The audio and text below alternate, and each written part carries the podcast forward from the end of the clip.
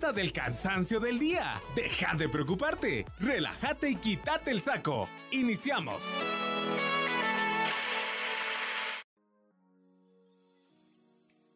Banda, ¿cómo están? Muy buenas noches. Qué gusto tenerlos conmigo en este cuarto episodio de Quítate el saco.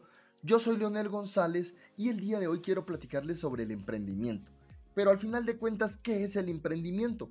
Es ese sueño que cada uno de nosotros tiene de algún día lograr ser económicamente independientes, de no depender de ninguna empresa, de no depender de ningún trabajo, simplemente ir, salir y luchar por nuestros sueños. Pero muchas veces, ¿qué nos sucede? Nos, nos pasa que le tenemos más miedo al fracaso, nos preocupa mucho el qué dirán de las demás personas, y eso es algo que nos encadena a quedarnos en nuestra zona de confort. Banda, para el tema de esta noche quiero presentarles a alguien que es emprendedor, dedicado. Él es aplicado, un gran padre de familia, sumamente futbolero. Trae en su sangre la garra charrúa y viene desde la tierra de los campeones. La noche de hoy tengo el gusto de poder presentarles a Richard Raffo. Richard, bienvenido a Quítate el Saco. ¿Cómo estás? Eh, ¿Qué hace Leonel? Bueno, aclarar Richard Alexander Raffo, porque mi viejo se llama igual, entonces para que no haya confusión, entonces soy el junior si quieren ver, pero bien, muchas gracias ahí, gracias por, por, la oportunidad, por, por, tomarte el tiempo de, de, de, esta, esta entrevista y de poder platicar un poquito de los conceptos y de, y de las cosas que vayan surgiendo de, en este programa. Claro, Richard, realmente agradecerte por tu tiempo desde ya. Bienvenido a Quítate el Saco. Como se lo he dicho a todo el mundo ya y a las personas con las que ya tuve el gusto de entrevistar, Quiero que en este momento, Richard, nos saquemos, como ya les digo siempre, tecnicismos, nos saquemos lo que es bueno, lo que es malo. Aquí al final de cuentas es la opinión libre, es poder enseñarle a la Mara un poquito de lo que, en este caso, vos sos quien sabe, sos el experto en este caso. Así que quiero arrancar un poquito, pero conocerte. Ya me mencionaste que sos Richard Alexander Raffo, Richard Jr., pero arranca un poquito antes. Contame, un poquito sobre vos, platicanos un poco. Bueno, eh, yo, yo vine a Guatemala por medio de mis viejos. Eh, mi papá fue futbolista, eh, entonces él vino prácticamente a Centroamérica a jugar al fútbol. Primero vino a Honduras, eh, después de un año ya vino a Guatemala y ahí es cuando nos manda a traer. para no hacértela muy larga, yo vine de cuatro años y pico, mi hermana vino como de seis. y bueno, siempre, siempre con mi viejo, ¿no? Siempre atrás de mis viejos y todo y en esa vida un poquito, eh, se podría decir, desordenada, como los gitanos, dijera el dicho, levantan, la, levantan la carpa y van para todos lados, algo así, donde mi viejo jugaba, íbamos. Entonces sí tuve una infancia de, a veces eh, eh, ir de un colegio a otro, de ir cambiando, me ir de ciudad a otra, ir cambiándose. Y así viví, por ejemplo, en, en cuestión de, de, Guatemala específicamente, viví en la capital, viví en Asunción, Mita, Jutiapa, viví en Puerto Barrios y Zabal, eh, y bueno, y en Shela. Eh, de ahí prácticamente fueron los lugares que más nos mantuvimos como familia y, mi viejo, a pesar de que en algunas ocasiones jugaba en otros equipos de otros departamentos, eh, teníamos como base vivir en esas, en esas ciudades, ¿no? Entonces ahí fue donde prácticamente nosotros venimos a Guatemala y, y bueno, posteriormente mi viejo fue de la mano viendo cómo ir saliendo adelante y aparte del fútbol fue poniendo algo relacionado a lo gastronómico, ¿no? Tipo restaurante, eh, churrasquería, cosas así. Eh, lo digo así porque al principio no se empezó como está ahora. Si vos ahora miras Rincón Uruguayo, es algo bastante grande, ¿no? Es algo que se mira eh, algo elegante, es algo que, que, ya tiene un nombre, que es bastante renombrado, si valga la redundancia lo que te estoy diciendo, pero en su momento cuando iniciamos era algo chiquito, ¿no? Casi que con un medio tanque empezás y, así fue como empezó mi viejo, prácticamente jugaba y, tenía algo que le aportaba un poco más a las economías de la empresa, eh, perdón, de la casa, con una empresa algo totalmente diferente a su labor que era ser futbolista. Y, bueno, para no hacerte la larga, tuvimos negocios de este tipo en Asunción Mita Jutiapa, luego lo tuvimos en Puerto Barrios y Zabal, eh, y bueno, y de último fue aquí a Shela, donde prácticamente fue que venimos para acá a quedarnos, que fue en el año 2001 que venimos a Shela. y, bueno, y ahí prácticamente empieza, empieza la historia de Rincón Uruguayo en Shela y, la historia mía a partir de los, 13 años en, adelante, ¿no? Es prácticamente el tiempo que tengo acá de estar en Quetzaltenango. Ya son un poquito más de 19 años de, estar en, en Shela. Claro. Buenísimo, Richard. Ya me comentaste un poquito sobre cómo inicia tu vida acá en Guate, gracias al fútbol según tu viejo. Pero, ¿tu papá fue la piedra angular, bueno, la piedra base, mejor dicho, de donde inician los emprendimientos en tu familia o ya venía desde antes? Eh, mira, eh, del lado de mi abuelo materno, eh, él, yo no lo conocí mucho porque él falleció cuando yo tenía tres años, pero según cuenta mi, mi, mi mamá, mi vieja, que me parezco, dice que me parezco mucho a él, tanto físicamente como en algunos otros aspectos, pero da la casualidad de que él tenía, eh, tenía eh, pubs, o sea, un estilo barcito, ¿me entendés? En, eh, bar, restaurante bar en Uruguay, entonces él era ese clásico, él le decían el canario Carlos, entonces era una persona que, que, bueno, él es de descendencia vasco o francés, y bueno, prácticamente toda su vida en Uruguay y era una persona así grande, tosca, eh, seria, eh, de un carácter un poquito fuerte. Dicen que sacaba a la gente que hacía quilombo, relajo en los lugares de una manera bastante, eh, bastante violenta. Entonces, por eso mi vieja me dice que a veces me parezco en el carácter. Pero se podría decir que fue el único en familia que traía en generaciones atrás un, un emprendimiento, se podría decir, en el aspecto de negocio.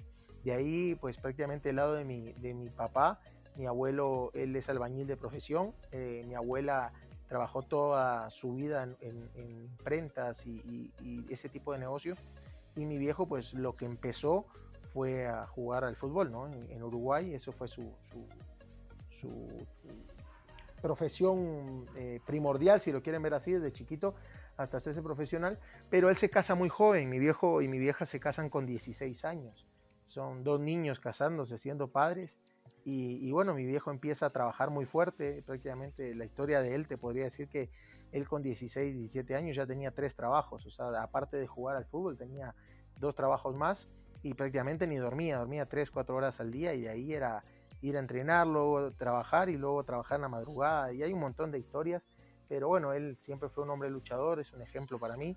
Eh, y mi vieja siempre haciéndole la upa atrás de él, ¿no? Tratando de ayudarlo y, ser ese, ese bastión de, como, como tiene que ser, ¿no? Como tiene que ser una pareja, como tiene que ser una familia eh, y de apoyo. Entonces, eh, uno, entre, uno de los trabajos que mi viejo tuvo fue ser barman o bartender, si lo querés ver así, y también atención en mesas y demás. Eh, que también después se le desencadenó en, cocina, o sea, era hacer de todo un poco en un restaurante francés muy, muy conocido, en Uruguay no me acuerdo ahora el nombre, pero era, era muy, muy conocido. Eh, y bueno, él ahí fue como la primera experiencia que tuvo él en el aspecto de negocio, ¿no? Entonces como que fue, la, tenía ahí guardadita. Eh, y aparte es el hecho de, del el uruguayo, normalmente el argentino, es, muy de, que constantemente todo el mundo eh, hace asado fin de semana, fin de semana, todo el mundo le gusta el rollo de la parrilla, es algo cultural, es algo, es algo eh, se podría decir que se trae, eh, ya sea en la sangre o en las costumbres.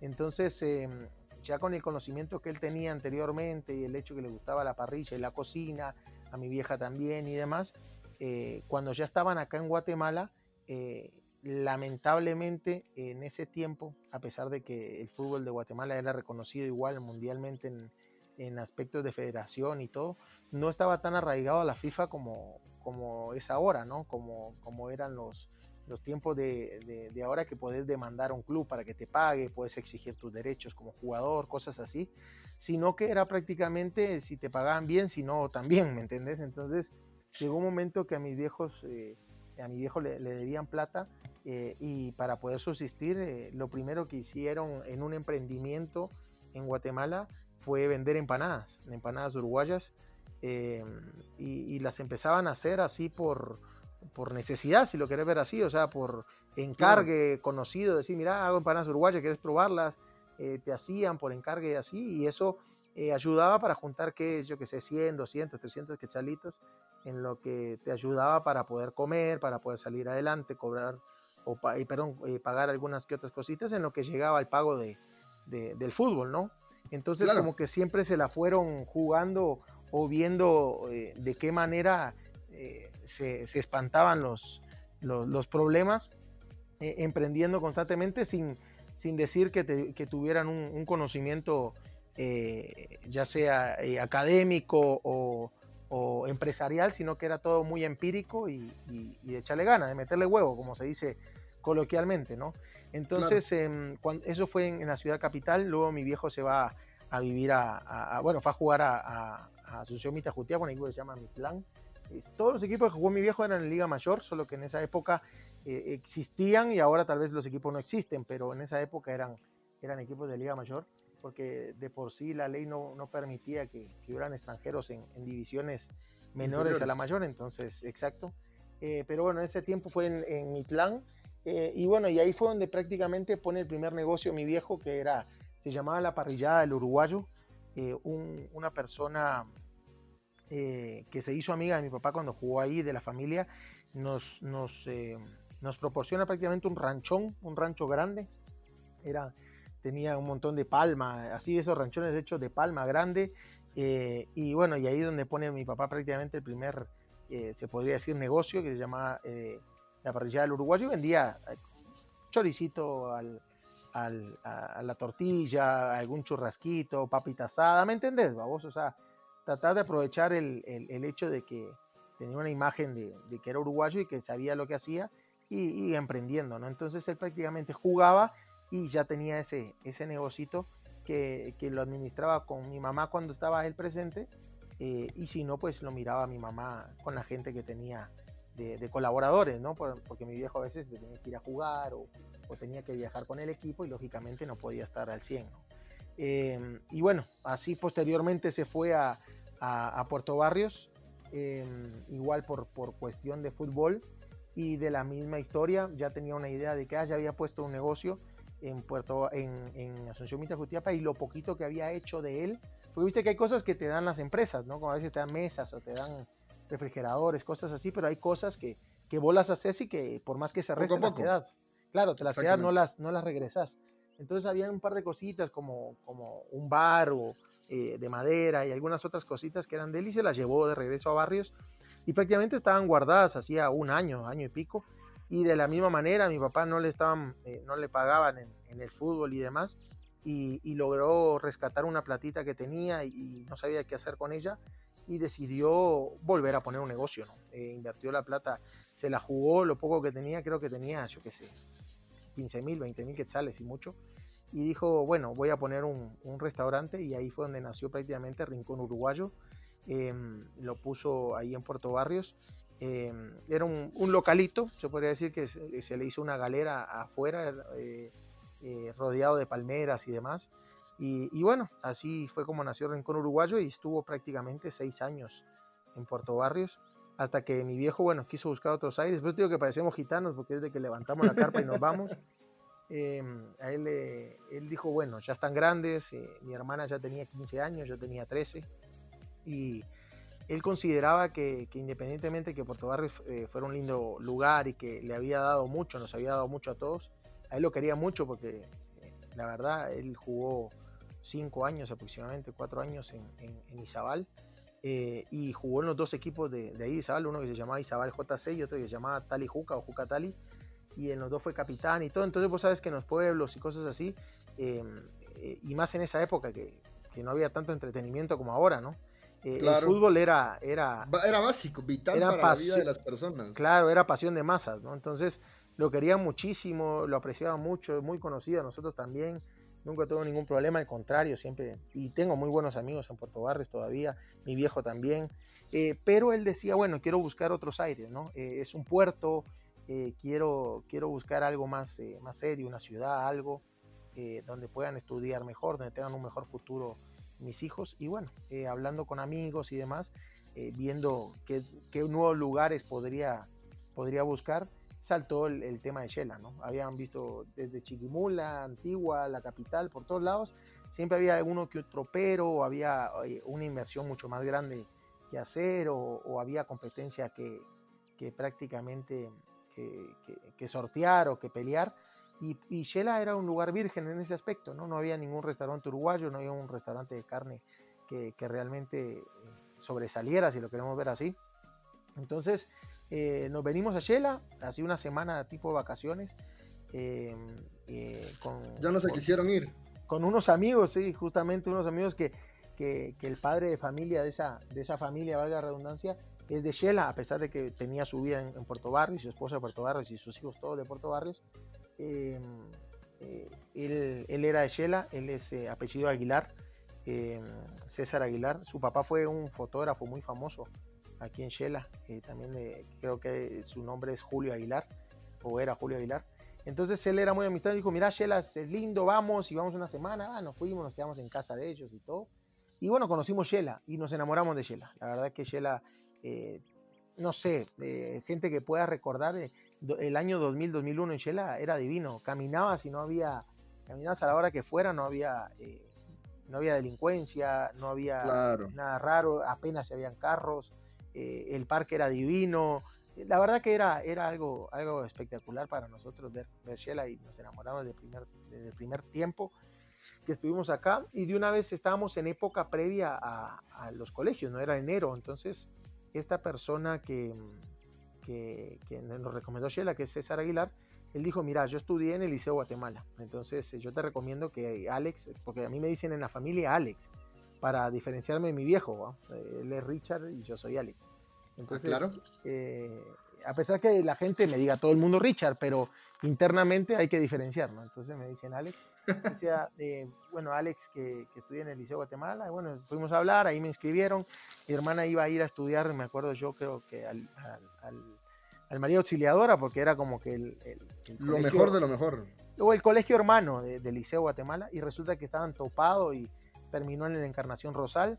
Y bueno, ahí iniciamos, eh, para no hablarte la más larga, iniciamos nuestra vida estudiantil y de, y de vivir acá en Shela. Y, y, así fue como mi papá vio esa casa que, hoy por hoy es el Rincón Uruguayo.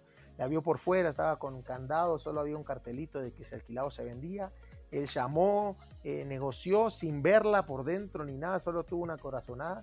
Y fue así, fue así como se, se, se arregló el alquiler y, Estamos hablando que a, las 10 días ya estábamos con camión de mudanza y de todo acá en Shela. Y en cuestión de, un mes prácticamente se, abrió el restaurante, se abrió el restaurante que es parrillar Cono Uruguayo, se abrió, si no estoy mal, un marzo del 2001 y, bueno, en esa época que tu publicidad ni nada, ¿no? Ahí la, publicidad efectiva que es la de boca en boca. Eh, Exactamente. Y, así fue ganando clientela, un hombre, eh, gente que, le, que lo miraba con, como un lugar de, que, era menos, ¿no? Que era familiar, que le gustaba y, bueno, y así fue como, como inició la vida laboral, si lo queremos ver así, eh, eh, o empresarial de mi familia en, Guatemala y, culminando en, en Quetzaltenango, ¿no? Claro, me queda muy claro que realmente el emprendimiento de tu persona, primero que nada, definitivamente en la sangre lo traes, no tengo dudas de eso, y al mismo tiempo creo que es algo que como bien lo decís con tu viejo, han ido trabajando muy fuertemente ya desde hace muchos años. Pero ahora pasémonos a tu historia, a vos. ¿Cuál fue esa primera idea de negocio de la que te recordés? Tal vez no lo pusiste, pero ¿cuál fue esa primera idea de negocio que en tu mente era algo que iba a funcionar? Mira, yo de chiquito, como vos lo decís, y es muy cierto, yo de chiquito trabajé. Por ejemplo, yo era mesero en el restaurante, en todos los restaurantes de mi viejo. Estoy hablando desde los, desde los 10 años aproximadamente, cuando yo tenía 10 años. Yo le decía a mi viejo que, que trabajaba los, en las vacaciones.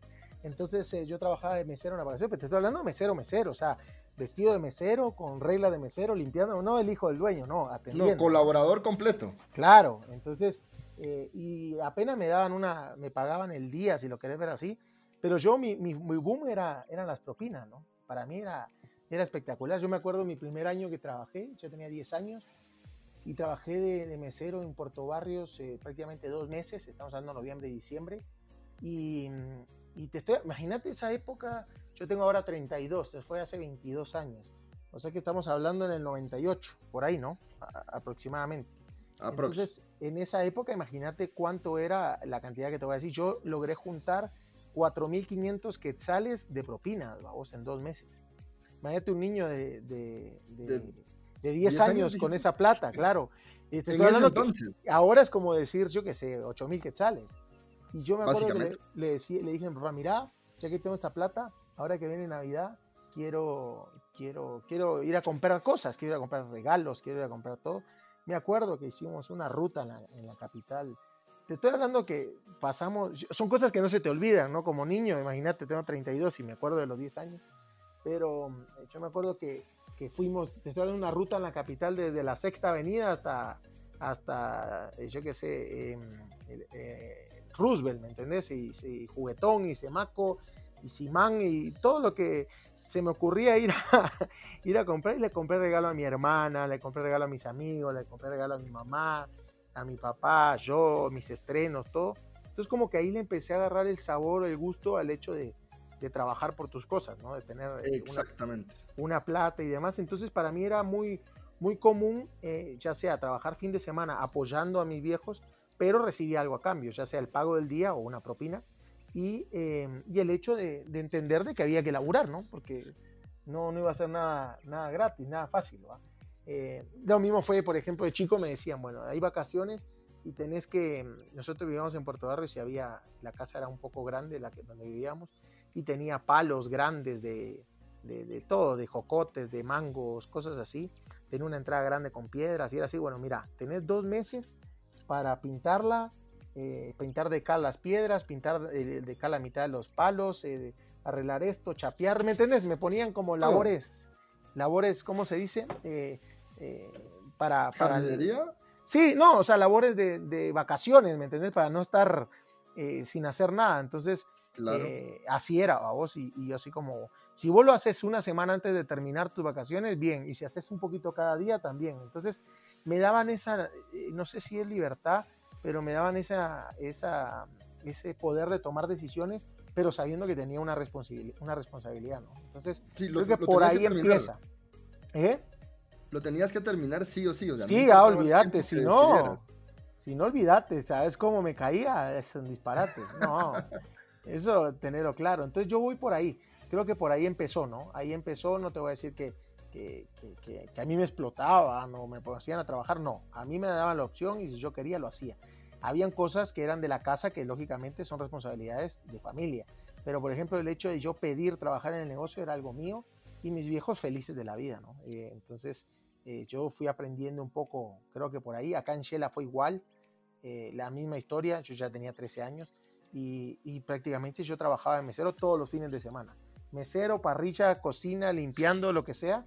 Y mi viejo me pagaba un, una, mi domingo que les llaman, ¿va? Así cuando tu familia te da tu domingo, pero mi domingo era laburar y, y, me hacía mi propina, ¿no? Entonces, así fue como yo prácticamente me compré mi primer celular, me acuerdo yo. Eh, eh, tenía mi platita para ir al cine, cosas así, vos. Me pagaba yo mis taxis y cosas así, porque yo andaba por todos lados con 13, 14 años. Pues yo digo que Shela era muy, muy, muy lindo. A mí me encantaba Shela porque era, era un lugar muy seguro y, y podías hacer lo que quisieras en la calle, que, que, no pasaba mayor cosa. Yo caminaba. Te digo que iba a la disco, yo empecé a ir a la disco como a los 14 años, imagínate, malísimo, ¿no? Pero, pero iba a la disco a los 14 porque era amigo de los dueños del Zaguán o era amigo de los dueños de, de, La Frata en ese momento, que era otra disco, o eran conocidos de mis papás, qué sé yo, y me dejaban entrar y siempre fui un poco más alto, más grandote y, y, aparentaba tal vez no tener 18, pero no que tenía 14, ¿no? Entonces me dejaban entrar y todo. Y yo me regresaba a veces caminando a la casa o, en taxi a, horas tardes de la noche. Y, y, era otro, otro ambiente, ¿no? Ahora sí es muy peligroso, es otro rollo, pero cambió todo, cambió el país, cambió todo. Entonces, eh, pero bueno, mi emprendimiento empieza así. Yo mi primer negocio eh, prácticamente lo pongo con la ayuda de mis viejos eh, cuando cumplo, cuando tengo prácticamente 19 años.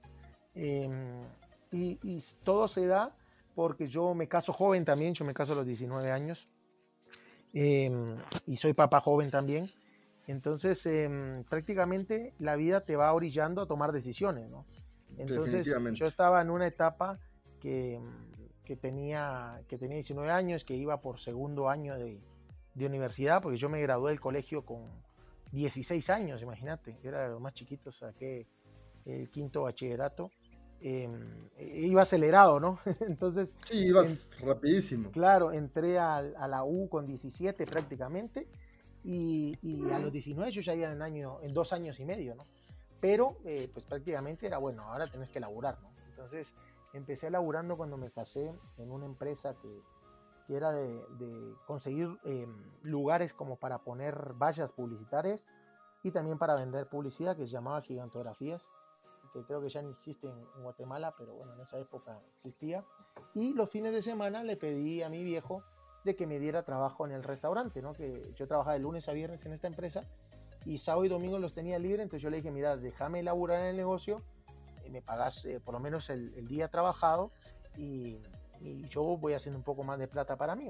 Entonces trabajaba los fines de semana de, parrillero eh, ahí en el restaurante y así prácticamente fue que empecé a hacer ese, esa labor de, empezar a trabajar y ya empezar a subsistir por, por, por, cuestión propia, ¿no? Si bien mi viejo me echaron la mano y, y viví muchos, muchos años con, en su casa con, con, mi esposa y mi primer hijo, pero ya me, ya me valía por, por mis recursos, ¿no? Por lo que yo lograba encontrar. Y em, justo como al, a los, casi al año de, o a los meses, de estar así, un amigo, un conocido, no sé por qué, porque son cosas de, de la vida, ¿no? Em, me llama y me dice, mira, están vendiendo tal bar. Vamos, estoy hablando, de eso estoy hablando del año 2007, por ahí, 2007, 2008. Están vendiendo tal bar. Y yo así como, por si te interesa, quieren tanto. Y yo dije, ¿para qué me llamó a mí? O sea, yo me estoy interesado en un bar. Pero yo dije, ah, muchas gracias, cualquier cosa te aviso. Y mi viejo me dice, estábamos sentados en la mesa y me dice, ¿qué pasó? No, que me estaban ofreciendo un bar, le dije yo no sé qué, no sé cuánto. Y, como que quedó picando la pelota, ¿no? Quedó ahí. Solo para rematar. Claro, entonces yo le dije, un bar. Y le digo, y mi papá quería como que construir atrás del restaurante, donde está ahora, que ahora prácticamente es donde está Vintage, pero quería construir ahí como, como que, pues, eh, otra cosa, ¿no? no un bar, ¿no? Pero ya tenía planificado la construcción. Entonces yo le dije, mira, ¿y la construcción que estás haciendo ahí atrás? ¿Qué te parece si ponemos un bar? Entonces me dice, un bar, me dice, y acá en zona 3. Porque imagínate, en el 2008, si, si no era el parque, no existía no, nada. No, no existías, exacto. Claro, entonces no pasa nada. Yo había estudiado diseño gráfico y publicidad y tenía, tenía en mi mente que con una buena expectativa, revelación y mantenimiento, olvídate, yo vendía lo que sea, ¿me entendés? Te aire, sí, no hay drama. Entonces, eh, y le decía, no, va a funcionar, vas a ver, que no sé qué, no sé cuánto, y así. Y bueno, se fue madurando para no hacerte la larga y me dijo, bueno, taza, vamos a hacer algo. Te voy a, eh, vamos a, invertir en un bar, yo voy a ser el capitalista, soy el dueño prácticamente, vos vas a ser el gerente y, y bueno, vamos a empezar a trabajar. Y así fue, en el julio 2008 eh, se abre Vintage, un sueño prácticamente mío, si lo ves así, porque te lo digo, así como estaba decorado vintage, estaba mi habitación. Así te O sea, mi habitación era eh, cuadros viejos, eh, chapas de la calle, em, cosas de, por ejemplo, en esas épocas, hecho que se habían ceniceros de, marcas o, o por servilleteros en las discos o, o yo que sé, esas cosas que son apoyabazos, todo eso, y yo me los llevaba, ¿me entendés? Como que era decoración de mi, de mi, eh, de mi cuarto. Entonces como que era un mini cuarto mío. Entonces okay. Eh, era, fue, algo, fue algo lindo, ¿no? Porque como que vas haciendo lo que te gusta, con la ayuda de mi viejo, lógicamente, y de mi esposa y el resto de mi familia. Eh, y bueno, y así fue, así fue como nació. Vintage, gracias a Dios, fue, fue, fue, un boom desde el principio. Hicimos una muy buena campaña de publicidad y gracias a Dios la gente le gustó y fue un éxito desde el, principio. Eso te iba a preguntar. Más o menos cuánto tiempo te tardó el empezar a darte cuenta de que noche tras noche o semana tras semana empezaban a llegar más personas a Vintage. Fíjate que yo empecé, es raro porque vos mirabas Vintage ahora y, pasaba lleno, ¿no? O sea, hasta las pelotas, o sea, no podías entrar. Eh, Imposible. Pero al principio yo no lo, no lo manejábamos así, quisimos manejar un, un, aspecto más exclusivo, ¿sí? O sea, por ejemplo, teníamos una cantidad de mesas, una cantidad de sillas, y en el momento que se llenaba, cerrábamos las puertas, ¿me entendés? O sea, era así como, eh, lástima, volvió otro día. O sea, hubo gente que intentó entrar durante un año y no entró al bar, así te lo digo. O sea, el primer año fue así, o sea, la gente reservaba, la gente llegaba temprano, la gente buscaba sus mesas. Entonces se fue haciendo como un aspecto o una imagen o yo qué sé, o un ambiente exclusivo, si lo querés ver así. Y era el hecho de que, que vos asegurabas dentro de todo de que estabas en un lugar donde le ibas a pasar bien y era tranquilo, era seguro, eh, llegaba gente bien, porque el target o, la segmentación, si lo querés ver así, de la gente, eh, no lo hacíamos vos y vos, no, simplemente tener un precio más elevado que los otros negocios, eh, manejar un, una cantidad de gente, manejar bajo reservación, todo, te va prácticamente manejando un, un, nivel, si Otro lo segmento, exacto. Ajá, o un, segmento específico. Entonces, como que ahí fue, fue dando. Después, las circunstancias de la, del ambiente y que va todo creciendo y va cambiando, fue de que ya liberamos prácticamente el, el hecho de que fuera tan exclusivo y, cerradito y ya dejábamos que se llenara hasta las pelotas, ¿no? Entonces. ¿Qué pasa con Richard? ¿Qué ¿ah? pasa? ¿Qué pasa en un negocio? Porque por lo regular, esto creo que, no solo le pasa a bares, le pasa a restaurantes, le pasa a colegios, le pasa a cualquier tipo de empresa. Cuando se vuelve tan famoso, cuando se vuelve tan reconocido, hay dos opciones. O se invierte para mejorar todavía más, o simple y sencillamente empieza a decaer el buen servicio. Como decís vos, las instalaciones empiezan a hacerse más pequeñas por la cantidad de personas que quieren ir. ¿Cuál es la clave para mantenerse en un buen buen estatus en tu empresa? Bueno, antes de hablar cualquier cosa, voy a decir que eso es mi pensamiento, ¿no? No soy el dueño de la verdad, ni, ni mucho menos, ¿no? No voy a querer incomodar a alguien, decir, no, este no sabe nada, no es así. Yo voy a decir lo que pienso, lo que me ha funcionado, ¿no? Entonces... Eso es lo eh, que necesito oír. Y ojo, mira que es empírico, ¿no? También es un aprendizaje bastante empírico. durante la marcha vas, vas aprendiendo y, y has metido la pata infinidad de veces y, posteriormente pues has tratado de arreglarlo y así sucesivamente vas, vas tratando de ir, de ir mejorando. Pero mira, es relativo. Yo considero que según el tipo de negocio, no es lo mismo un negocio nocturno o bar, si lo quieres ver así, eh, a un restaurante. Porque, por ejemplo, el, el, restaurante sí tenés que darle eh, muchísimo más interés a, a, lo que es el servicio, muchísimo más interés a lo que es eh, los comensales, a lo que es eh, la calidad en todos los aspectos, la comodidad, eh, la imagen, el producto, ¿me entendés? O sea, la gente que va a comer en un restaurante se va a sentar a comer, ¿me entendés? A, que le atiendan. A... En cambio, un bar vos vas a buscar un ambiente, vos vas a buscar una, una experiencia, no sé si me explico, vas a buscar otra, otro rollo, conocer a alguna mujer si sos hombre, conocer a algún hombre si sos mujer, ir a pasar un buen tiempo, ir a bailar, ir a hacer joda, ir a ponerte atrás las chanclas, eh, o sea, vas a otra cosa. Entonces no creo que se tenga que medir de la misma manera un negocio nocturno a un restaurante. Pero hablando específicamente de un negocio nocturno, em, creo yo que también tiene mucho que ver de que esté el dueño ahí. Y si no el dueño, por lo menos la persona indicada de que va a ser de que, que los intereses tanto de la empresa como personales vayan de la mano para que el negocio vaya bien. Eh, no es lo mismo dejar eh, con, colaboradores o empleados, como se dice, eh, un negocio que, teniendo a alguien que, va a estar atrás viendo, corrigiendo, motivando, resolviendo, ¿me entendés? Em, entonces, yo creo que esa es una parte de las cosas. ¿Por qué?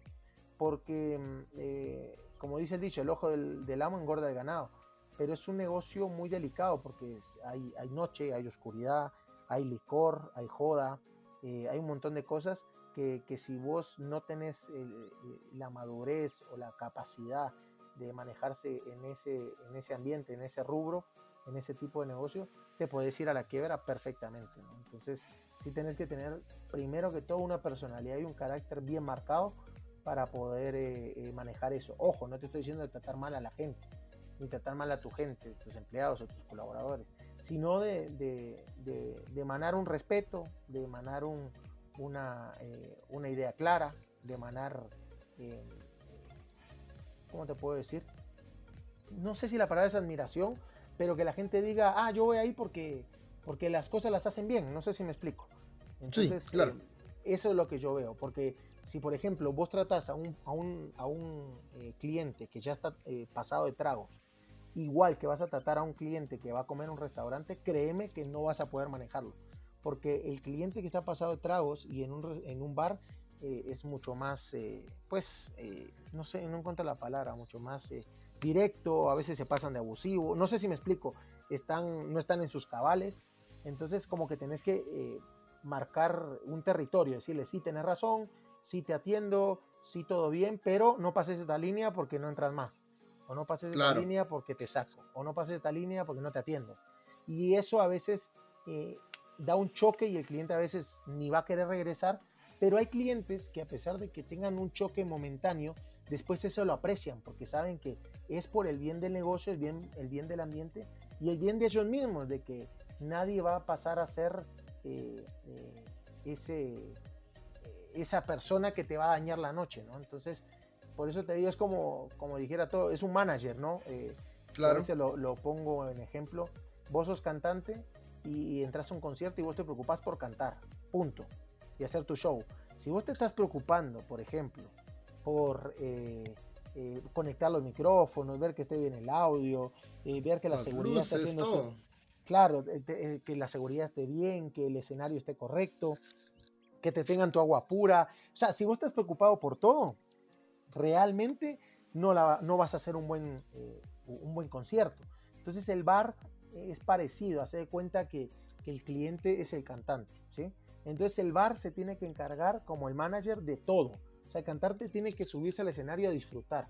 El cliente es lo mismo. El, cliente tiene que llegar al negocio a disfrutar y tenés que hacerle la vida más fácil. Si hay un quilombo o un relajo o un problema, tenés que solucionarlo o tenés que calmarlo o tenés que sacarlo pero que eso es la comidilla día a día en, un negocio nocturno, ¿no?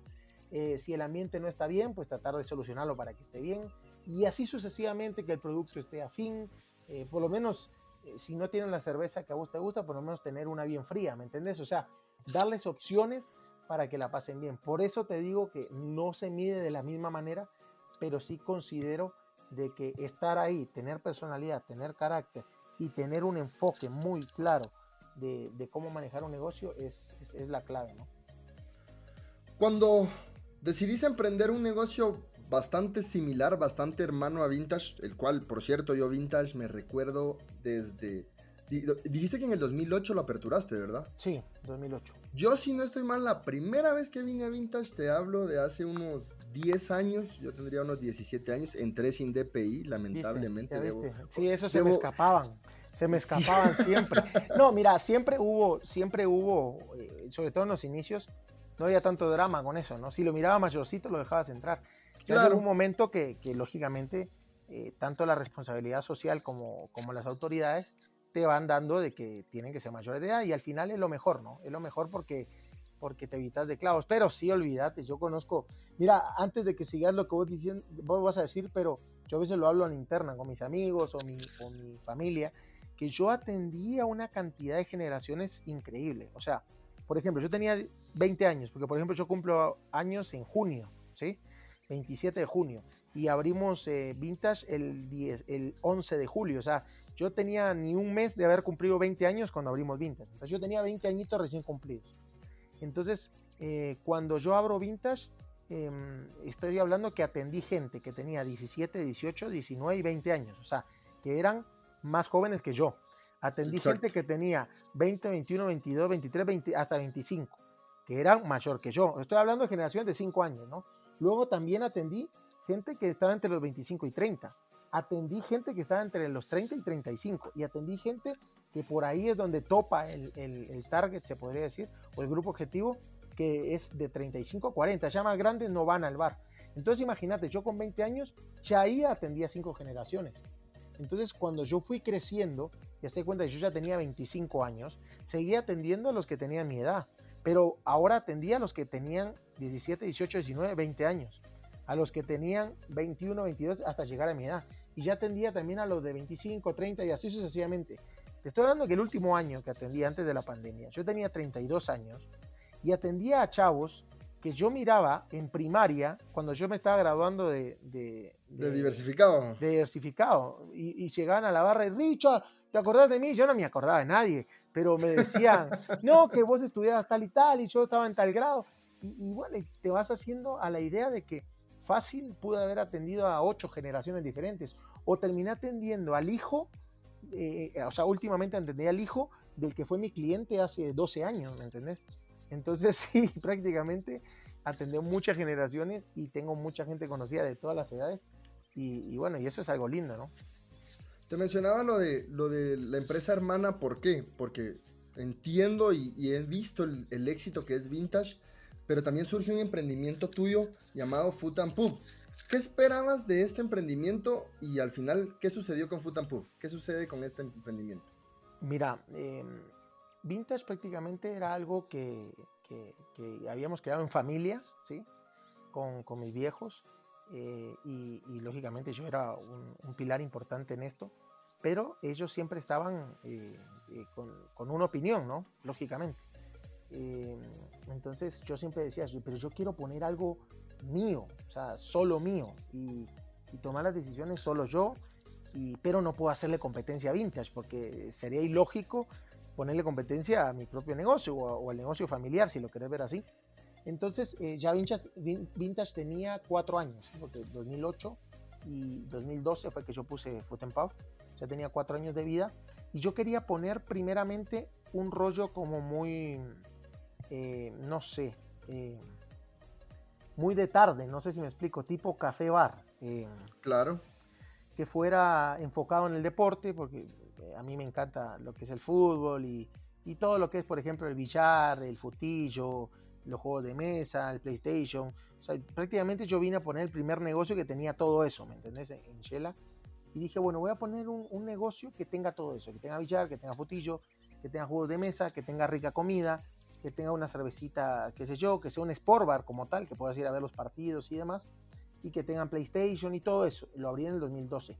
Pero no era un bar, era prácticamente un café, ¿me entendés? Un café bar, un café restaurante pero realmente a pesar de que me fue funcionando de una manera eh, bonita, pero no, no, hay un dicho en Uruguay que dice no tiras manteca al techo, o sea, tampoco eh, ganaba mucho, me di cuenta que tenía que hacer una, una, renovación, si no, no iba a haber dividendos de ese negocio, no, no le iba a ver el fruto de, de toda la inversión que había hecho o, el potencial que tenía ese negocio. Entonces, en el 2013, prácticamente al año de haber abierto Food Pau, em, dije, bueno, lo voy a convertir en un bar. así es fácil, o sea, fue como... De, una, vamos. De una. Entonces em, pasó a ser un café, restaurante, a un bar, pero yo, por ejemplo, cuando abrí Foot Pub en el 2012, yo, por ejemplo, usaba los baños de Pro Fútbol, por ejemplo, eh, usaba la, misma, el mismo ingreso de Pro Fútbol, la entrada principal, donde vos entrabas para ir a las canchas, entrabas para ir a mi negocio también. Entonces yo tenía como que, de cierta manera, tener que independizarlo entonces tenía que abrir una puerta, hacer un acceso a gradas, o sea, hacerlo independiente a, a, ProFootball. Y bueno, y ahí fue la primera reestructuración o esa remodelación. Y bueno, ya lo, lo acoplé para un bar, ya era el verdadero sport bar que yo le llamaba. Y, y, bueno, ahí ya pasó a ser un poquito, eh, eh, si lo querés ver así, sí, competencia de vintage, pero era, era el concepto totalmente diferente. O sea, no tenía nada que ver.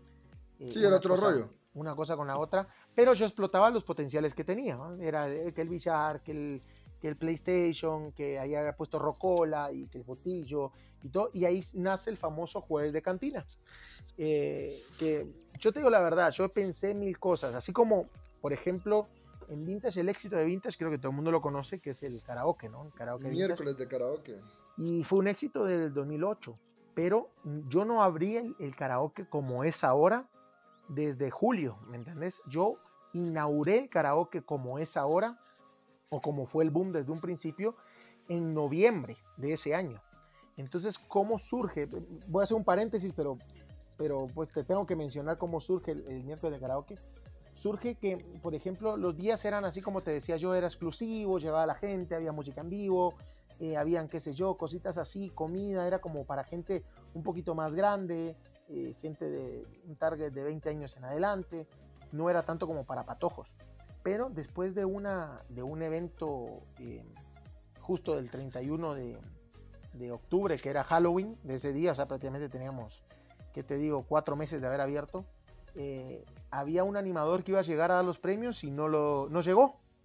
Entonces, em, yo, yo soy muy amigo de una, de, él prácticamente se graduó conmigo, nos graduamos del suizo juntos, que es Pedro Alfonso Sifontes, que él cantó en la, cantaba en, esta, en este grupo que se llamaba La Casaca Van, y, y también, em, bueno, ahora ya es prácticamente tirado a la política, ¿no? Ya prácticamente es casi que diputado, pero en esa época él era un joven más, ¿no? Entonces, él incursionaba un poco en eso de, de, en un programa que se llamaba Ambulante y hacía noticias y todo, pero no era su rollo, todavía no cantaba, todavía no estaba en las farándulas, si lo querés ver así. Entonces yo le dije, vos le digo, yo no puedo subirme, le dije, porque tengo que, tengo que cobrar, hacer cosas. Subite, le dije, si vos hablas en la tele, vos subite y, y, y mira qué haces, le dije, pero vos dame los premios, ¿va? Y así, puta, con, perdón, más me dijiste que podía decir lo que fuera. Dale, dale, así dale. con pena y todo se subió, ¿va? todo cagado y todo, y empezó que sí, que no sé qué. Y bueno, ahí quedó y salió la noche, un 2 de, del 3 creo que de noviembre, llegó porque siempre llegaba, eran muy buenos amigos, tenemos un grupo de amigos, y tomando unos traguitos ahí en el bar me dijo, mira, viste qué bien. Le digo, ¿vos te animás a ser el animador de, de, del karaoke? No, hombre, ¿cómo vas a pensar? Me dijo, que no sé qué. No, hombre, hagamos una cosa así tipo Don Francisco, le dije, que haga un chacal y que se pongan sombreros, le dije yo, y, y vos animás, le digo, y ah, pela, va, y será vos sí, que no sé qué. Fue una plática ahí entre que animarnos y no, y te estoy hablando que lo planificamos para el siguiente miércoles. Entonces el siguiente miércoles de, ese, de esa platicada, o sea, prácticamente 8 días, 10 días después, pues hicimos eso y dijimos, bueno, vamos a hacer la bulla en, en, en la universidad y que llegaran, y así fue, vamos, llegó el primer, primer grupito, se puso alegre, y el siguiente miércoles más alegre, y el siguiente miércoles más alegre, y te juro, desde el 2008 para acá, todos los miércoles, gracias a Dios, lleno, lleno, lleno, lleno hasta las pelotas, lleno, bien, eh, un ambiente eh, que la gente le gusta, eh, como que rompimos muchos paradigmas de un bar, porque pasamos a ser como que fuera un ambiente de disco sin tener pista, ¿me entendés? Fue claro. un ambiente de, de, A la par de la mesa bailando. De fregadera, exacto, siendo un bar. Entonces la gente se subía a las sillas, se subía a las mesas, y era un quilombo, un relajo, y era bonito porque vos experimentabas algo que estabas creando, ¿no? Te sentías a gusto el hecho de que la gente encontraba algo que no encontraba en otro lado.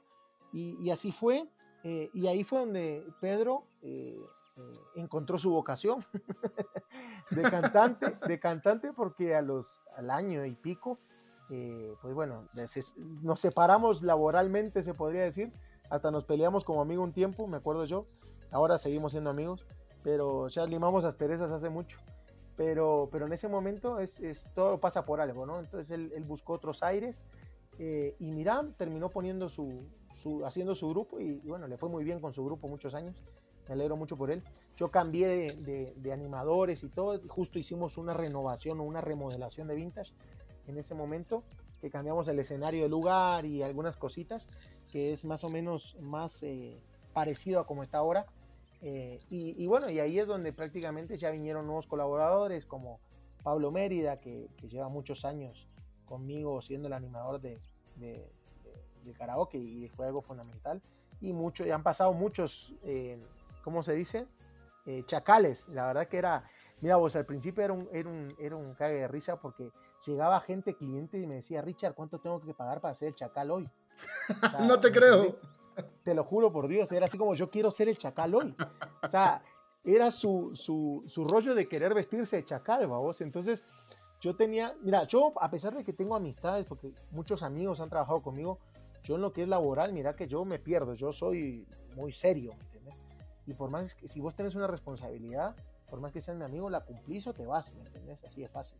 Entonces, eh, tenía amigos que, que, hacían ese show de Chacal y nos ayudaban porque yo le pagaba el día y cosas así. Pero yo le decía, tenés que trabajar, tenés que hacer el show. O sea, vos metiéndote en ese, en ese, eh, en ese traje, se podría decir, tenés que, que hacer reír a la gente, tenés que sacar el show, tenés que hacer las cosas bien y no te me vas a poner bolo que no puedas ni caminar. O sea, sí puedes tomarte un par de tragos para ambiente, pero, pero sacame la noche, ¿no? Pero, pero la responsabilidad es primero. Claro, y pasaba de que le hablaban directamente a él, va, mira, eh, déjame ser yo el chacal. Entonces ya llegaba la Mara, mira, el chacal, va, y me decía, mira, fíjate que aquel me habló y dijo que me daba algo, o que fuera buena onda, y si podía ser él el chacal. llegó un momento yo decía que no, que no, que no. Después dije, basta, bueno, mira, vos hacían colas para hacer chacales. O sea, era, son, son recuerdos lindos, ¿verdad? Porque la gente prácticamente vivió de todo tipo ahí, hasta fantasías. Me acuerdo yo que eh, tenía un chacal que una chava eh, le dijo, te puedo dar un beso, pero solo a la mitad de, de la, de la, de la, de la, ¿cómo se dice? La, de la máscara. sí, es que, no sé, tengo una fantasía de besar al chacal del karaoke vintage, entonces, te juro, mira, hay cada cosa, hay cada historia, pero, pero eso es, lindo, la verdad que cuando te pones a recordar, eh, siempre hay cosas más positivas que negativas, porque han habido quilombos, han habido relajos, han habido eh, problemas, pleitos, violencia, hay ha habido de todo, porque es un bar, pero yo me quedo siempre con las cosas lindas y recuerdos lindos. Bueno, entonces a lo que iba, con Foot Pau, entonces yo decía, tengo que pensar en algo que sea un día, que sea mi boom. O sea, yo tengo que tener un día que sea como el miércoles de karaoke, pero no copiarlo, ¿me entendés? Que sea como el miércoles de karaoke, pero no un miércoles para no afectarlo. Entonces yo dije, ¿qué hago? ¿Qué hago? ¿Qué hago? ¿Qué hago? ¿Qué hago? Y yo dije, bueno, el jueves en Vintage era malísimo, porque como se llenaba miércoles, el jueves no llegaba jueves nadie. ya no regresaba. Y mira, yo ponía Ladies Night, ponía semáforo, hice de todo, porque hay gente que piensa que yo lo que pongo pega, y no es así, yo fracasé 10 mil veces en mis ideas, pero se acuerdan de la que funcionó, lógicamente. Pero yo nunca pude levantar un jueves en vintage, jamás. Me iba el miércoles, me iba bien viernes y me iba bien sábado. Jueves siempre fue para el horno, malísimo. Entonces yo vine y dije, mm, vamos a poner algo jueves. Entonces al principio pusimos una cosa que era como jueves del pub, y, pero no había nada. Entonces llegaba la Mara, pero no era algo, eh, no sé, vamos. Entonces un día dije yo, ¿y si ponemos así música cholera? Porque la verdad, así le habla uno, así como... Era alegre, era, alegre. pero en esa época, ojo, no había banda ni nada de eso, vos. O sea, estamos hablando de 2012, no estaba, 2012, 2013, no era el boom de ahora de la música banda. O sea, era música ranchera, estamos hablando de, de los Tigres del Norte, de Chente, de... Pepe Aguilar, de Rocío Durca, de, Juan Gabriel, de Ana Gabriel y todos los Gabrieles que cantan en México, de Luis Miguel. ¿Sí me entendés? Era todo eso. Entonces yo dije, vamos a poner algo así, pero yo qué pensaba y qué pensaba. Entonces yo dije, ¿dónde se escucha esa música? En las cantinas. Ah, va, perfecto. Entonces vamos a ponerle jueves de cantina. Y así fue, vamos. Me acuerdo yo que estaba con un amigo y le dije, mira, me, me haces de modelo para el jueves de cantina voy a hacer. Eso lo pensé, te estoy hablando un, no sé si fue un martes.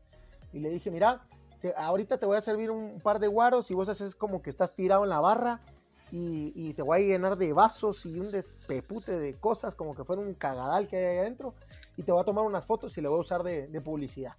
Y cabal, eso hicimos y todo, y cabal, jueves de cantina. Y el primera, la primera vez eh, llegó mucha gente, pues conocida, vos, cuates y demás. Y fue lo mismo que el, miércoles de karaoke, vamos. Empezó a llegar la gente y a llegar la gente. Y mira, llegó un momento que era una locura eso. O sea. Costaba ir, había que llegar tempranísimo, me acuerdo. Era una cantidad de gente, pero absurda. Y el ambiente era espectacular porque nadie se había animado a un negocio de esa estirpe o de esa calidad o de ese nivel, si lo querés ver así, que no era cantina, sino que era un bar que en teoría iban universitarios, iba gente bien, iba gente taquera, entre comillas, por decir algo eh, entonces, esa música, Dios guarde que te la pongan, ¿me entendés? Era así como, ay, no, qué cholerada. Pero como vos estabas vendiendo una experiencia de que vos ibas a un buen lugar a escuchar esa música, entonces no eras cholero, a vos, sino que la pasabas bien y punto, a vos. Entonces, como que la gente perdió ese tabú de escuchar esa música y lo hizo suyo, a vos. Entonces, no, y al final Amara se sabía esas canciones. Decía que no les gustaba, pero todo el mundo cantaba. claro, entonces mirabas a las chavas más caqueras y pitucas de Shela cantando esa música como al cuate. las más fresas, de verdad. Hasta el cuate, claro, hasta el cuate más rockero a vos que te decía, yo solo escucho Bumburi. Nada, pelaba. O sea, olvídate, eso era espectacular. Y, llegó un momento que te digo la verdad, que te daba risa, porque, por ejemplo, yo nunca cobré entrada, pero por ejemplo, llegó un momento que estaba tan lleno que, que la gente prácticamente estaba afuera. Entonces el parqueo era otro ambiente porque el parqueo de, de, Pro Fútbol, eh, lógicamente era para nosotros, si lo querés ver así, era aparte. Entonces la gente ya había llevado su negocio de que, o su rollo de que llevaban su guaro en su carro, vamos. Entonces se iban a servir al carro y entraban con su vasito y a chupar y a chingar y se iban a servir. O sea que yo no percibía nada de eso. Yo no ganaba de esas botellas, vamos, pero, o, de, ese, de ese producto, pero la gente lo que hacía era el ambiente, vamos, entonces sabías que tenías pérdida, pero ganabas en, en ambiente, entonces era, era, era, muy bonito, y bueno, y eso fue desencadenando que los viernes fueran bonitos, y que los sábados también se me ocurrió algo, dije, ¿qué hago los sábados para levantar? ¿Y qué hago, qué hago, qué hago? yo así me entiendo, me entiendo, me entiendo en la cabeza, y ah, hagamos algo, y, y, hagamos fiesta, dije yo, a vos ¿Y qué hacemos? Va, pongamos un DJ y miramos qué hacemos y que sea algo diferente, como que fuera una disco, pero sin ser disco. Va, ¿y cómo le ponemos fiesta y sábado? Ah, pongámosle fiestaba. Va, ahí quedó, fiestaba.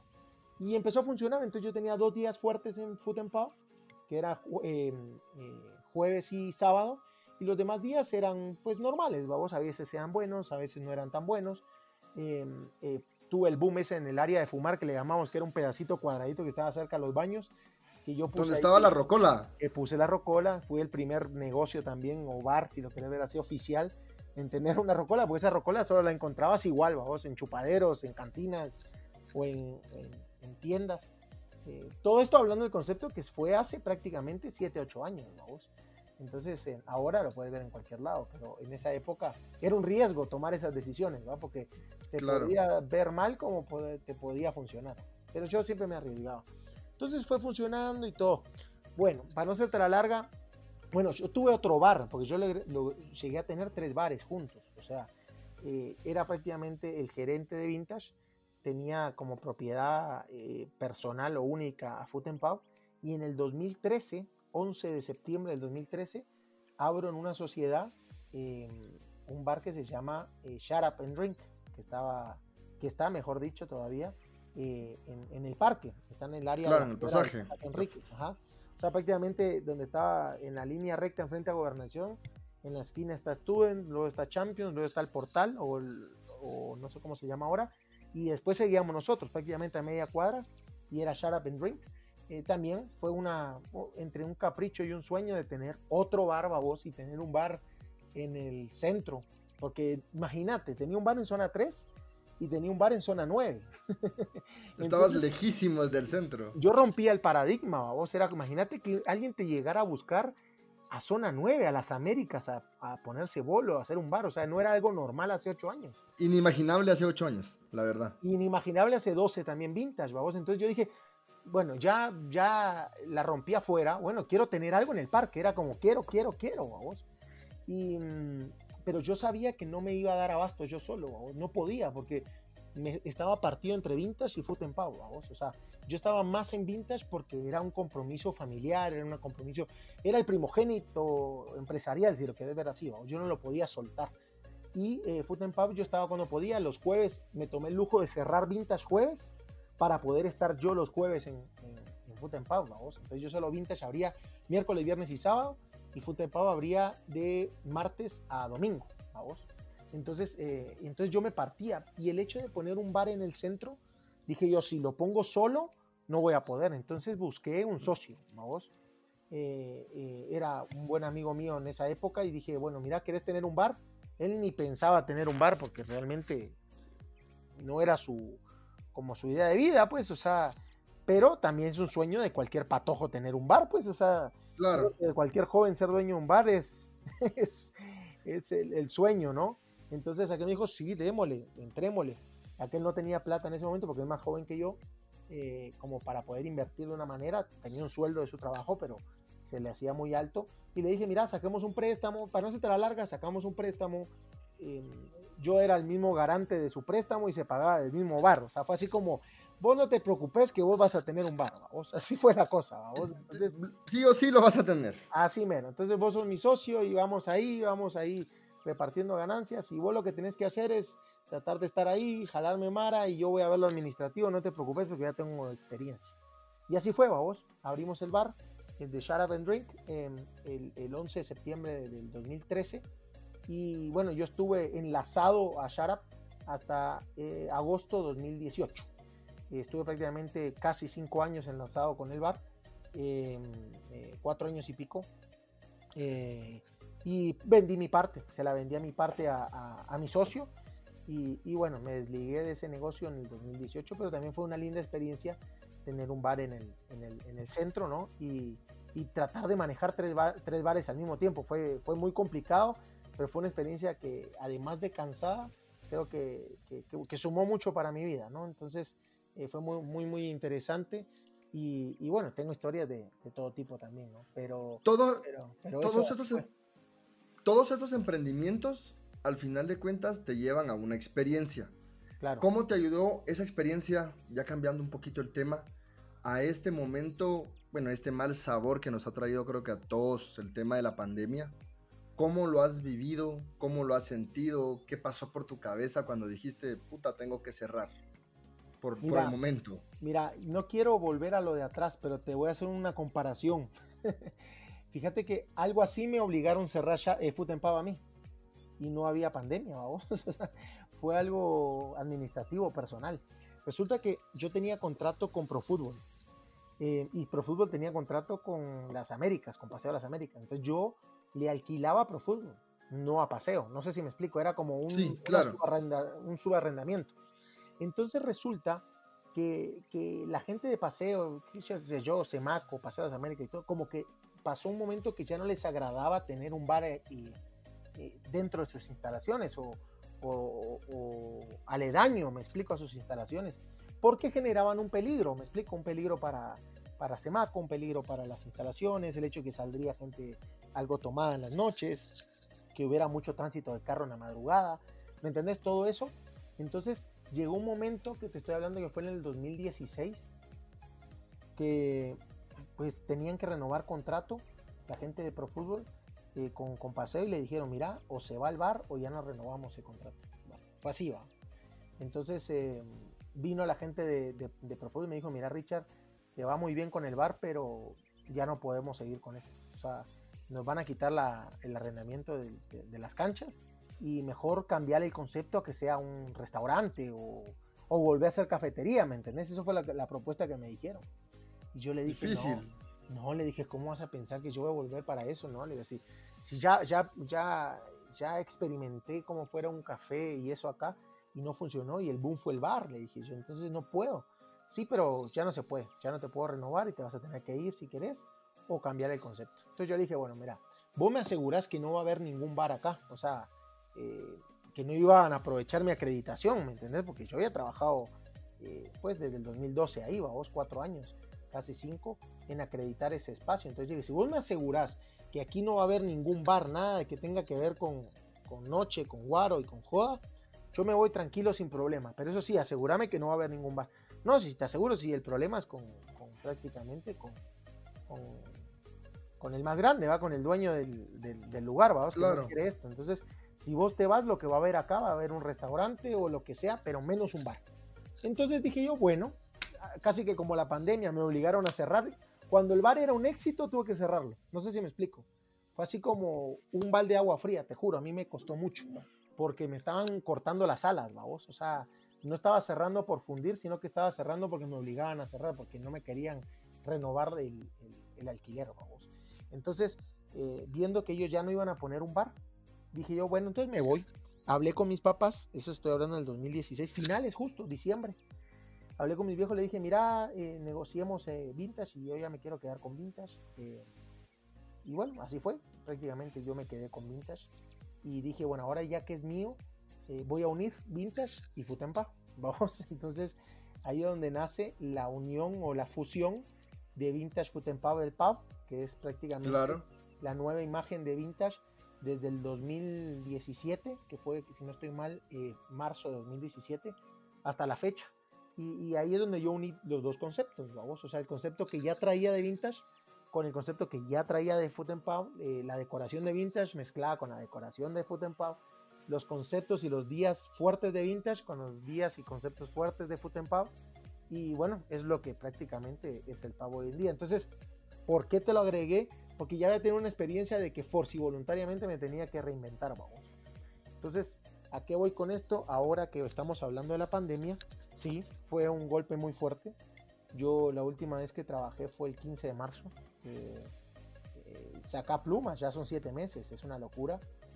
Y eh, fue algo muy fuerte, fue algo muy fuerte, fue algo muy duro. estás acostumbrado a recibir, yo que sé, 10 quetzales y te cortan a cero, ¿me entiendes? O sea, ni siquiera te están diciendo, fíjate que vas a recibir eh, un 60% menos o vas a recibir 4 quetzales de los 10. No, o sea, de 10 a 0, ¿me entiendes? no puedes generar, exacto. Chao. Y pa, para mí fue fuertísimo, para mí fue fuertísimo porque no había, eh, no hay ahorro que te aguante, ¿me entendés?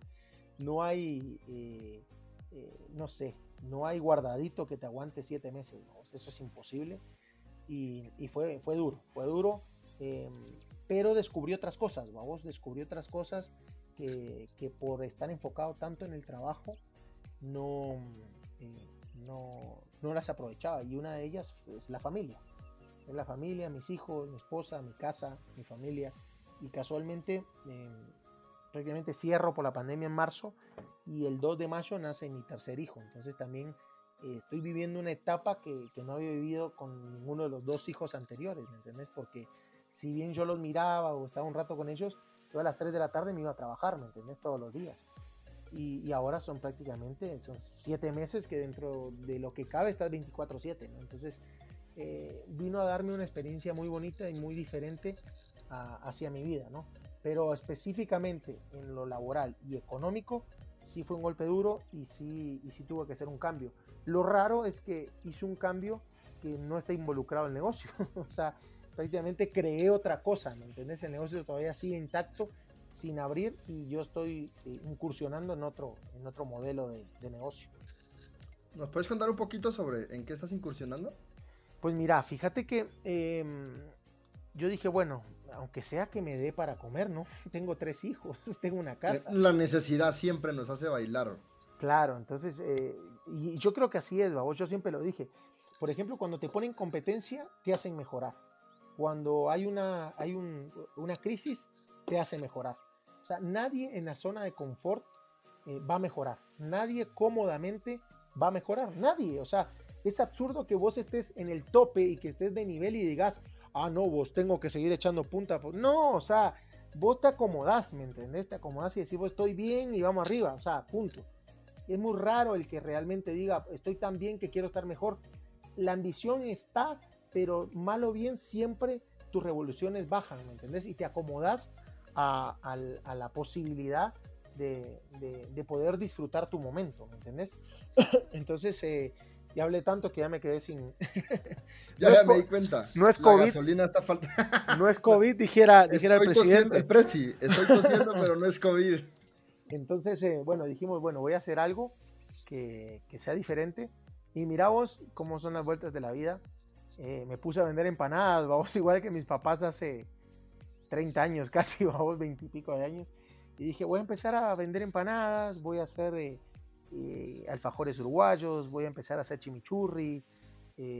la salsa del pau que es tan famosa que la gente le gustaba, dije, la voy a envasar y la voy a, la voy a empacar y la voy a vender voy a hacer dulce de leche, o sea, eh, incursioné en hacer algo casero como comida, mi esposa es de descendencia árabe y ella sabe hacer comida árabe, entonces yo dije, bueno, vamos a poner algo, un emprendimiento que sea como comida artesanal eh, y, poder tener esa opción de que la gente que se está cuidando y está dentro de su casa, pues pueda, pueda eh, bajo pedido o bajo producción, pueda comprar y, y, bueno, ganar ganar un terreno más, ¿no? Una clientela o algo, y, se daba justo que, había un, como una conciencia social del apoyo al consumo local, ¿no? Creo que se, eso fue algo muy fuerte, que, la sociedad se, tiró más a ayudar a, al emprendimiento local y, pequeño que a las grandes empresas, ¿no? Entonces, eh, creo que eso fue un funcionamiento eh, primordial para este emprendimiento.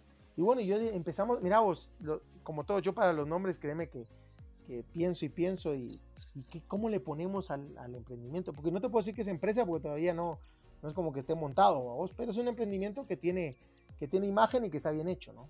Entonces yo le dije, ¿cómo le ponemos? Y de todo, mira vos, eh, que hasta le vamos a poner los orientales porque, por ejemplo, el, el área eh, árabe son, son, son, de Oriente, ¿vamos? son orientales. Exacto. Y en Uruguay nosotros, eh, el, Uruguay se llama República Oriental del Uruguay.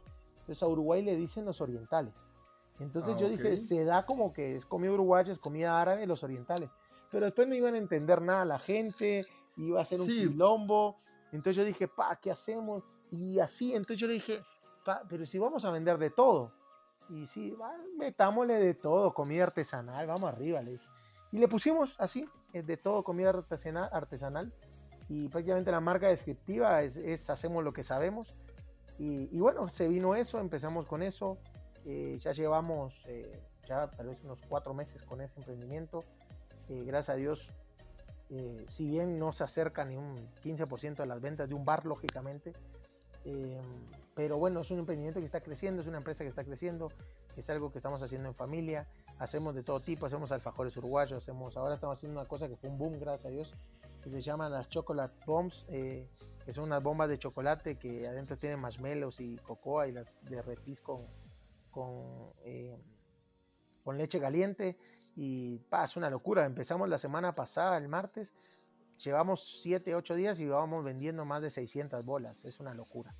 Y, gracias a Dios, eh, eh, como te digo, estamos haciendo cosas que no estábamos acostumbrados, pero que ahora te abren el panorama de decir, bueno, me parece que eh, tiene potencial para, para, poner un negocio de eso y, tener un extra, ¿no? O sea, crear algo nuevo o, incursionar en algo, en algo nuevo, ¿no? Entonces realmente creo yo que, que Dios te va, te va poniendo las cosas en el camino y, uno tiene que ser lo bastante prácticamente vivo para darse cuenta y, agarrar las oportunidades, porque si te pasan por enfrente y vos estás dormido, hermano, ni porque te pongan lo que te pongan, vos tenés que agarrarla y, sacarle, sacarle raja, ¿no? Entonces, entre la fortuna, entre la bendición y el trabajo, creo yo que, se está dando, porque hoy por hoy todavía Vintage eh, sigue cerrado, ¿no?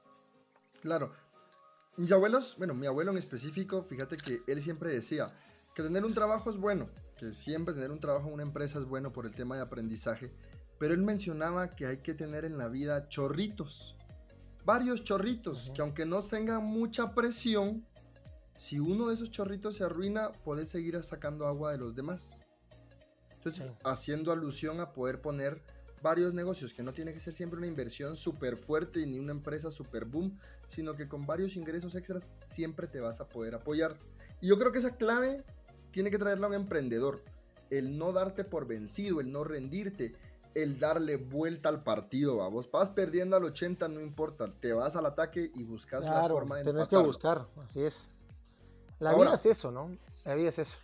En general, ahora, hay mucha mara que nos está escuchando que o le tiene miedo al emprendimiento o ha emprendido y quizás los resultados no se le han dado por, como decís vos, mil fracasos porque uno solo se recuerda del éxito, de un solo éxito, más los fracasos pueden ser mil, vamos.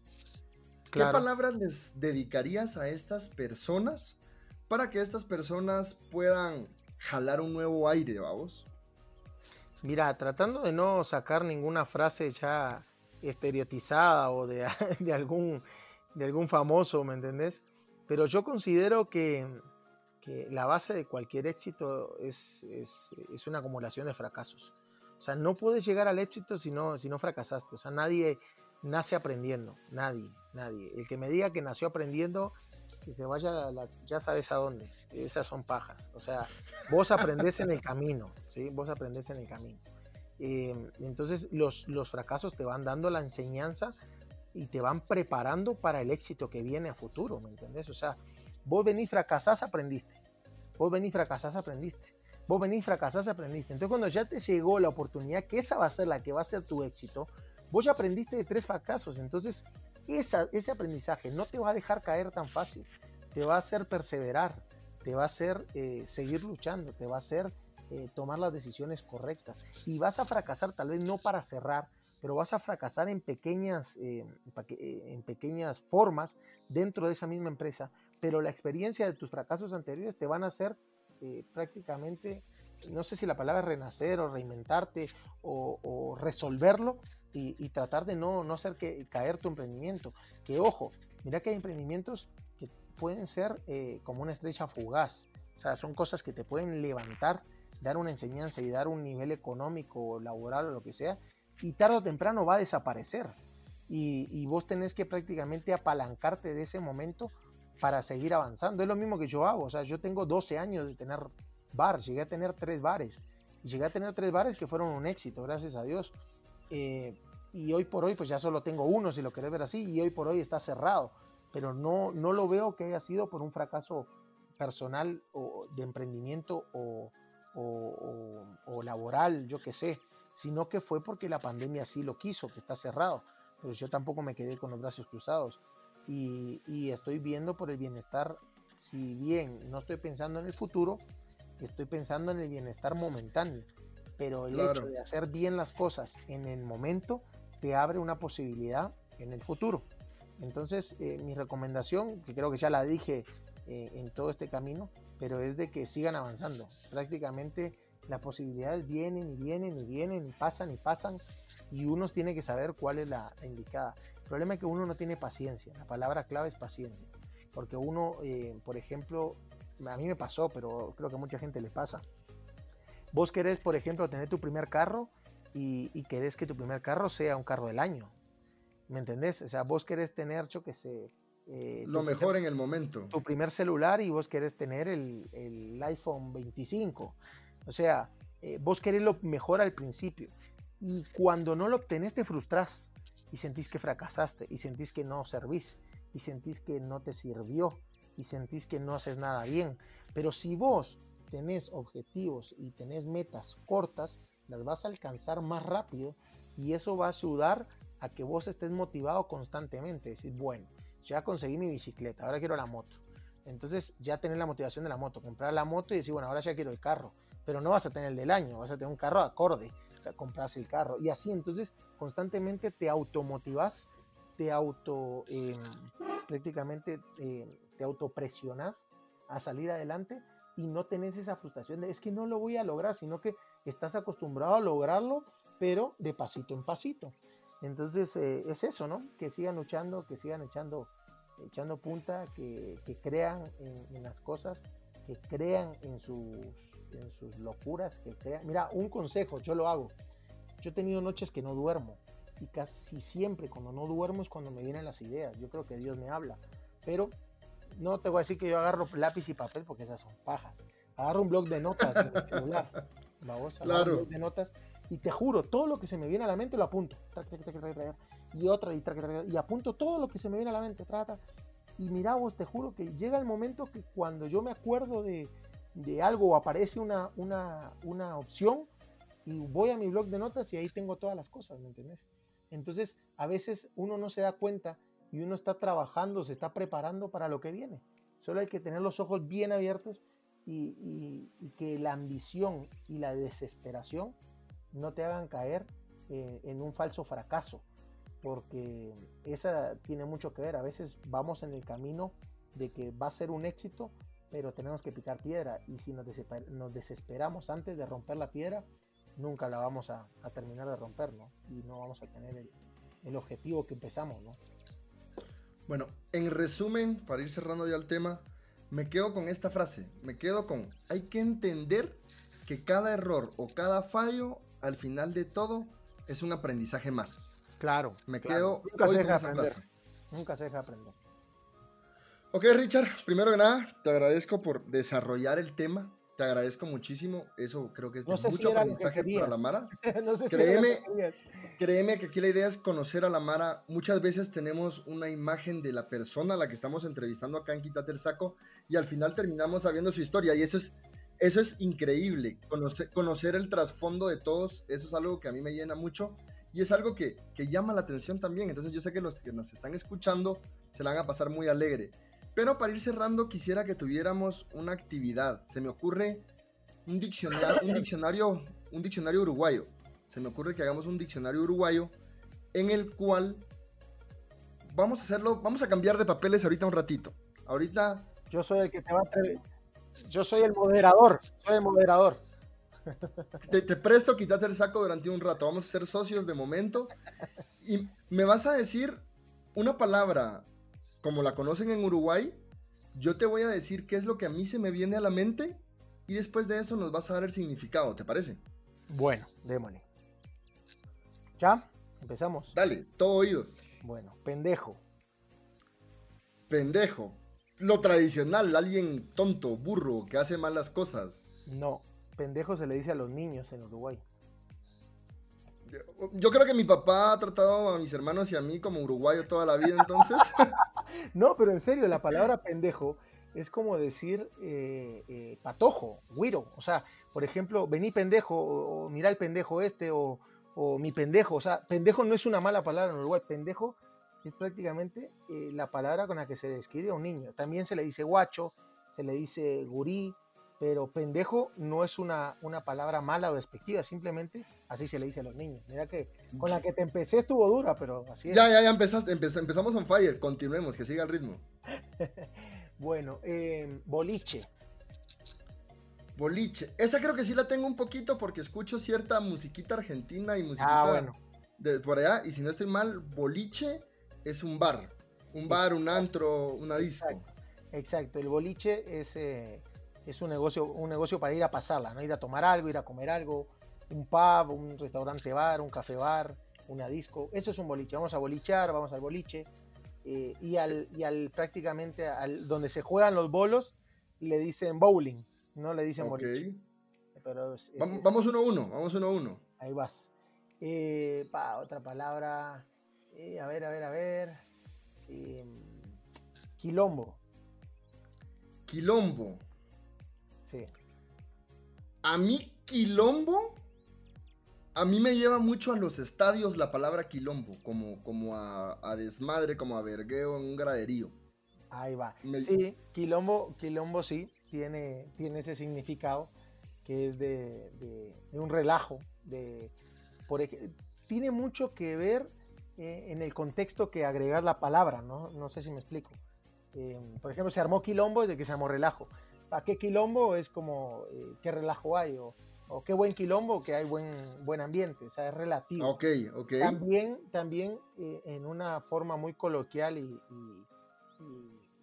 yo qué sé, para describir un tipo de negocio, por ejemplo, los prostíbulos, también se les dice quilombos. Así que, por eso te digo, según cómo lo digas, eh, es como va. Si vos decís me gusta el quilombo, no sabes si te gusta el prostíbulo o te gusta el relajo. Ah, entonces no, no sabes. solo voy a dejar la invitación al aire de que con todos mis amigos, mucha, vivos con el quilombo. Ahí la voy a dejar. ¿Qué quilombo? Siguiente palabra. Siguiente palabra. Ah, déjame, déjame ver, déjame ver. Pará, pará, pará. Em, eh, zarpado. Zarpado. Yo escucho zarpado y. O sea, lo asocio a clavado. A clavado. Suena muy similar a clavado. Entonces, es. No sé. No sé si es alguien como que se engasa, que le gusta mucho algo. Zarpado es algo que está muy bueno. Que está buenísimo. Está, zarpado. Eh, es algo que está de nivel, está espectacular. Eso significa zarpado. O sea, por ejemplo, vos puedes decir así como, yo qué sé, eh, la fiesta estuvo zarpada o la comida está zarpada o el, trago está zarpado o aquel loco, aquella mujer o aquel mi cuate que es zarpado. O sea, es como para decir algo que está muy bien, espectacular. Vamos con el desempate para cerrar con, este, con esta área. Ah, déjame pensar. Em, para bajarla de pecho, ponerla aquí en el pechito. Para, para, ahí sí me agarraste en curva porque estoy tratando de pensar algo que no sea muy obvio. ¿Quieres ganar? Ya, por supuesto. Eh, para, a ver. ah, anda, para. Eh, me mataste. Me mataste porque no sé. Eh, ahí está. Te voy a poner una. como viste que acá no hay filtros. Pajero. Pajero. Para los que nos están escuchando, no voy a decir la suciedad que está en sus mentes en este momento. Pajero para mí siempre ha sido mentiroso. Ah, bueno. En Uruguay es lo que pensaste que no tenías que decir. pero te, manejo los dos conceptos. Te manejo pero, los dos conceptos. Pero, por ejemplo, por ejemplo, vas a Uruguay y decís no seas pajero y es un insulto, pero monumental. Así, o sea, es ofensivo al máximo. Sea, si vos le decís no seas pajero y vos lo decís con una idea de no seas mentiroso, por ejemplo, pero en Uruguay es un insulto de como que sos un, un pajero, o sea, pajero de... ¿Ya me entendés? Totalmente. Sí, sí, esa es una. O por ejemplo, que esa no es palabra, pero por ejemplo, que eso pasa en todos lados, creo yo, que la gente que viaja y todo se le ha, le ha pasado. el hecho de regalame tal cosa, me regalás un agua, me regalás un jugo, me regalás una bolsita de papas. Vos llegás a Uruguay y le decís, me regalás eso y te responden, yo no te regalo nada, acá pagás así, de entrada, ¿me entendés? O sea, no entienden un sorete lo de regalar. Entonces, eh, eh, pero viste, son, es lo lindo de las culturas, a pesar de que es castellano y que es español, pero hay muchas, muchas frases y muchas palabras que, que son totalmente, totalmente diferentes. Como tenía dos significados y para que no nos vayamos peleando ni enojados cada quien, vamos a dejarlos en un, hermoso empate, en un hermoso empate. Lo bueno es que era amistoso, era amistoso. Ahí está, vamos arriba, no hay problema. Richard, te dejo el espacio primero que nada para que puedas decirme si tenés a alguien, alguien que tenga algún tema interesante que creas que le pueda gustar a la Mara, para que pueda venir a quitarse el saco acá conmigo a este podcast. Bueno, mira, lo pensé, en gente que sea de mi misma edad prácticamente y que esté en el mismo rollo de, emprendimiento, que tengan negocio, eh, porque ahí te podría mencionar de todo tipo, ¿no? Pero como ya vas a tener otros podcasts y vas a tener otro tipo de gente que va a hablar de otros temas, pero para seguir en la línea del negocio y el emprendimiento, eh, mi amigo Andrés Alcaé, eh, creo yo que te podría servir. Es una persona que es bastante emprendedora, es bastante trabajador y, bueno, y se mueve también por muchos ámbitos. Aquel no se queda quieto. Entonces, eh, bueno, le hago la invitación general. No sé si se va a aguantar a escuchar la, hora y media del programa para escuchar su nombre, pero si no, igual les llego, les llego el mensaje. Llevale el minuto, el minuto exacto donde se lo dijiste, aunque sea, ponerle. Para que se comprometa. Y yo sé que le gusta. Él está metido, en, lleva muchos años en el rollo de emprendimiento, en el liderazgo y, cuestiones esas. Y, creo que tal vez te pueda tanto servir a vos como a la gente y, a él le puede interesar también eh, pues colaborar con este, con este programa y este rubro que sé que le gusta. Claro, Andrés, desde ya bienvenido a Quítate el Saco. Por acá te vamos a estar esperando para que puedas venir y culturizarnos como hemos estado haciendo todos durante estos últimos episodios. Richard, te dejo el espacio para que puedas dar tus redes sociales de tus negocios, de tus emprendimientos, dónde te podemos encontrar, cómo podemos contactarte y que también anticipa un poquito, metámosle un poquito de, hagamos un poquito de campaña de expectativa. Si nos pudieras mencionar si se viene algo para Vintage. Bueno, mira, eh, Vintage todavía estamos pensando qué hacer. Em, somos muy cautos en las decisiones, a pesar de que em, en teoría ya nos permitió las autoridades abrir. Eh, hay muchas restricciones en teoría, pero a pesar de que hay muchos negocios que no las están cumpliendo, yo, soy una persona que sí me gusta cumplirlas. Entonces, eh, analizar si vale la pena o no abrir el negocio con tantas restricciones y tal vez poder llegar a quemar el, buen nombre, la buena reputación de ambiente y de negocio que, hemos hecho durante 12 años, creo que tal vez no, me apresuraré eh, a abrir hasta que sea el momento indicado y poder darle a la gente lo que está acostumbrado, que es vintage, es un buen ambiente, es una buena experiencia y, bueno, y que es el mejor o de los mejores lugares que, que pueden encontrar en el ámbito nocturno de Shela. Entonces, no les puedo decir fechas, pero lo que les puedo adelantar que voy a abrir cuando, cuando sea el momento indicado. Em, de ahí las redes de Vintage pues las pueden encontrar, simplemente pongan Vintage Food and Pub, em, en, tanto en Facebook como en, Instagram o en Twitter, en, todas las plataformas está. El otro emprendimiento se llama De Todo Comida Artesanal. Nos pueden encontrar en Instagram como de todo guion bajo comida artesanal y en Facebook como de todo comida artesanal Shela, y ahí nos pueden encontrar. Y en lo personal me encuentran como Richard Alexander Raff en, mis redes. Eh, entonces, cualquier cosita ahí estamos, estamos a las órdenes. Y sí se vienen, se vienen nuevos proyectos. Eh, hoy justamente estuve en una reunión de un proyecto nuevo y ojalá que se, que se llegue a concretar. Ya estarán enterados de, de eso. Y respecto a esto de todo, realmente eh, anímense a probar porque está, está muy rico todo lo que hacemos. Así que se les agradecerá y yo sé que se lo van a disfrutar. Claro, Richard, de verdad cierro agradeciéndote por el tiempo. Yo sé que es bien complicado para todos hacerle tiempo a alguien más, pero realmente se aprende mucho cuando platicas con las personas. Creo que ahí está el verdadero aprendizaje a través de la experiencia. A las personas que nos escuchan, mucha de verdad, de parte de todo el team, quítate el saco, agradecerles por escucharnos, por darnos la confianza de llegar a sus hogares Pueden seguir a Quítate el Saco, literal, como Quítate el Saco a través de Facebook e Instagram. A mí me encuentran tanto en Instagram como en Twitter como Leo González-C. Si tienen comentarios, si tienen ganas o inquietudes de escuchar algún tema que puedan decirme, mira, puedes platicar con esta persona que te va a llenar, se los agradezco, son bienvenidos los comentarios. De verdad, volviendo con tu persona, Richard, muchas, pero muchas gracias por el apoyo. Y no me queda nada más que agradecerte a vos, agradecerle a la audiencia y decirles que nos escuchamos el próximo jueves. Adiós. Basta del cansancio del día. Deja de preocuparte. Relájate y quítate el saco. Nos escuchamos en una próxima.